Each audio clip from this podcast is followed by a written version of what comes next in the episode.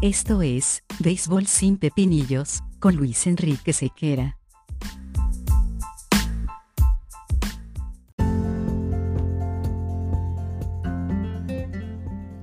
Béisbol sin Pepinillos es una presentación de Vatel. Despierta el sabor con Vatel.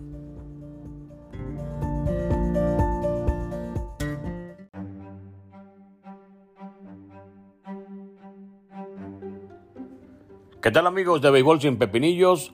Sean bienvenidos a una nueva entrega de nuestro podcast, agradeciendo como siempre su deferencia a la hora de escucharnos, recomendarnos, compartir los links cada vez que les llegan. Eso ha acrecentado la posibilidad de que otros también escuchen el, podcast. Muy contento con haber aparecido en los listados de Apple Podcast en el renglón de deportes en general tanto en México como en Estados Unidos. Ya en Estados Unidos habíamos aparecido, en México aparecimos por primera vez en esta semana en los listados.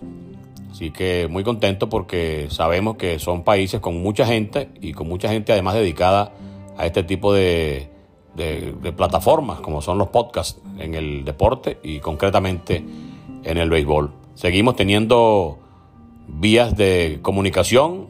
Recuerden que de lunes a viernes tenemos el programa o el micro radiofónico Factor Sequera en tres emisiones, a las 8 de la mañana, a las 2 de la tarde, a las 5 de la tarde. Y quienes están fuera de Venezuela pueden escucharlo a través de la plataforma TuneIn para eventualmente estar acompañándonos también por esa, por esa alternativa. El programa Factor Sequera TV, que se estrena los días lunes en el canal 191 de Intersatelital. Si está en Venezuela y tiene esa plataforma, pues puede verlo por allí. Y el día miércoles se sube a las 8 de la noche ese mismo capítulo en el canal YouTube de Mundo UR.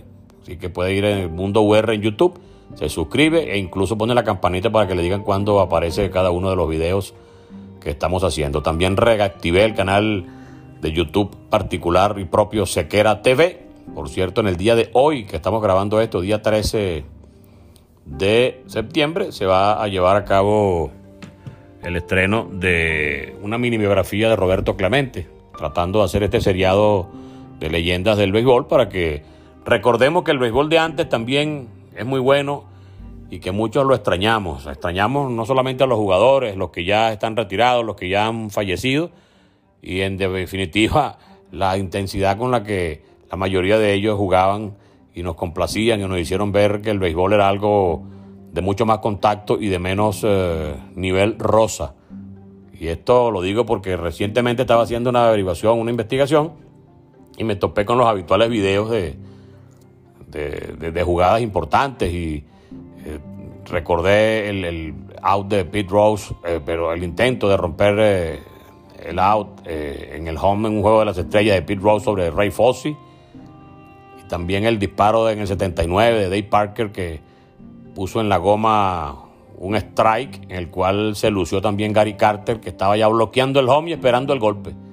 Pero se coló el corredor y al final lo tocó con una agilidad inusitada, a riesgo de que incluso se lesionara la muñeca o algo por el estilo. Sin embargo, pareciera que antes los jugadores pensaban muy poco en las consecuencias de las lesiones y estaban más pendientes del juego de pelota. Gary Sánchez en estos días Parece que le dio miedo, temor, no sé, que le dio un terror horrible, entonces se echó para atrás y no tocó al corredor en la goma, cuando ni siquiera tenía que buscar una colisión un golpe muy fuerte para que eh, se hiciera el out en la goma. Yo entiendo que son normas nuevas, que son regulaciones que de manera contemporánea, conjuntamente con las ah, aberraciones de la regla panamericana, el de que venga el pitcher y tenga que enfrentar a tres bateadores, o que ya no se den las cuatro malas, sino que tipo softball de Sancocho, la gente vaya directo a la, a la primera sin que le hagan los cuatro picheos. Bueno, ese tipo de cosas que todos los días están casi que empañando la majestad de lo que un día fue un juego poco más serio, ¿no? No que los peloteros no sean serios, sino que están tomando una actitud bastante complicada con respecto al juego. En la recientemente finalizada serie entre Yankees de Nueva York y Mets de Nueva York.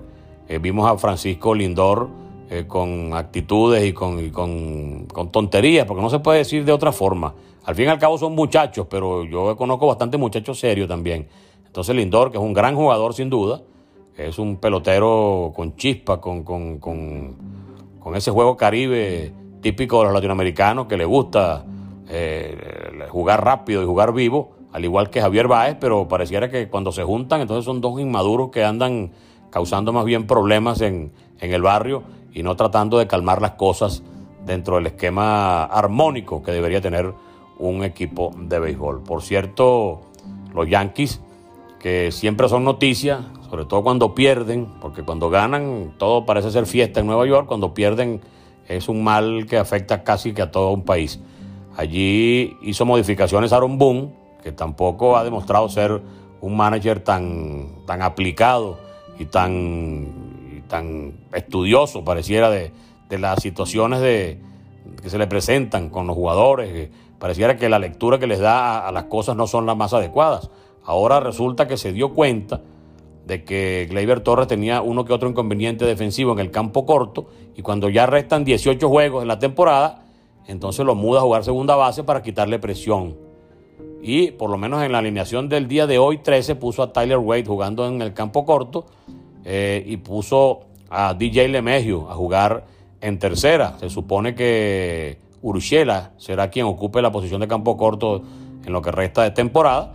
A ver si Gleyber pierde esa, esa, presión mediática del público y de, y de todo lo que le dicen que, que tiene de, deficiencia para jugar en el campo corto y por lo menos se concentra un poco más en la ofensiva y puede ayudar al equipo a ese empujón que tanto necesitan los Yankees en estos juegos que les restan. Pero pareciera ser una, una medida, aparte de apresurada, tardía, porque los problemas de Gleyber Torres los 18 errores que ha hecho no los hizo en, dos juegos, ayer y anteayer. No tiene ya rato Gleyber con problemas de lesiones también, con problemas de, de, manejo dentro del campo corto y eso se ha debido dar cuenta el manager desde hace mucho tiempo. No, no darse cuenta ahorita y cuando ya está por terminar todo esto, es justificar y decir, bueno, yo hice los cambios, yo hice los, los ajustes necesarios, pero lamentablemente los peloteros no ejecutaron. Todo este tipo de cosas que, que a veces disgustan también se manejan en un esquema de, de, béisbol contemporáneo en el que pareciera nadie querer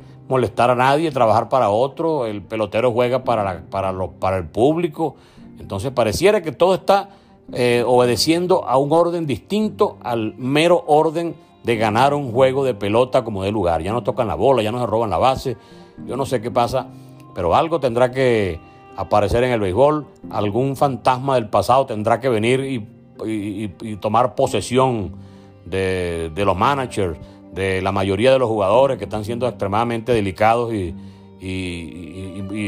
demandantes en todo caso, y eso que ganan ese platal, imagínense ustedes si no ganaran dinero. Entonces no sé quizá cuál será el futuro de, del béisbol, el futuro inmediato, porque yo estoy seguro de que el béisbol es tan grande que en cualquier momento se recupera y comienza a darle lecciones a todos aquellos que intentan de una forma u otra cambiar la estructura de lo que siempre ha sido. Un juego bonito, un juego de estrategias, un juego eh, complicado pero, pero sabroso, en el que todos eh, somos partícipes desde las tribunas, desde de las cabinas de transmisión, desde el, terreno de juego, desde donde estén.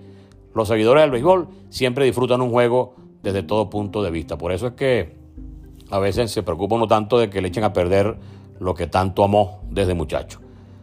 Parte buena del béisbol hoy día, en los 3.000 ponches de Matt Scherzer, eh, intratable desde que llegó al conjunto de los Dodgers de Nueva York. Y esto también habla de que, si bien es cierto, hay renglones en los que aparecen gente con mucha delicadeza, también hay gente eh, todavía con ese dominio y con esa capacidad de, de, actuar con resiedumbre desde un montículo, como es el caso de Matt Scherzer. Hay que notar que el club de los 3.000 ponches es mucho más pequeño que el de los, de los 3.000 hits, de los 500 honrones. O sea, es un club extremadamente elitesco en el que pareciera que cada vez va a haber menos personas con posibilidad de acceso. Así que muy bien por Matt Scherzer, muy bien por lo que está haciendo con el equipo Dodgers de Los Ángeles. Él decidió ir hacia allá porque tenía toda la intención y toda la posibilidad de ese equipo de ser campeón. Pues bien, con su participación, eh, pareciera que tiene todo el chance del mundo el conjunto californiano. Ya veremos hasta dónde llega, porque tampoco el manager que tienen es extremadamente aplicado en sus funciones. Él depende de ese tarabuco que tiene y que, bueno, no se entiende en ocasiones cómo un equipo tan bien configurado como el de los Dodgers, no así el de los Yankees, ya lo tratamos en un podcast, eh, un capítulo de Sequera TV, o sea, vea Sequera TV y ahí está el capítulo de los Yankees de Nueva York, pues, ahí explicamos o dimos nuestras impresiones de por qué creemos que los Yankees están perdiendo tanto. Pero a diferencia de los Yankees, Dodgers sí tiene una configuración distinta y parecieran no existir razones para que ese equipo pierda juegos de pelota.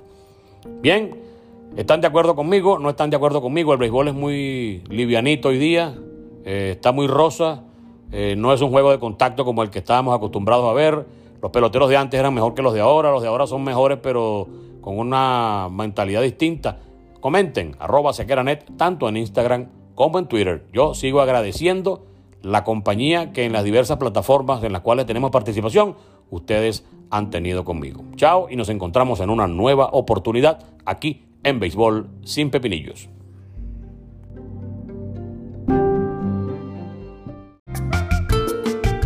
En Venezuela, el béisbol es sinónimo de pasión, esa que nos mueve, nos emociona, nos une y nos hace despertar el verdadero sabor de la fanaticada. Esta nueva temporada, mantente al bate con Vatel. Despierta el sabor de tu pasión. Despierta el sabor con Vatel.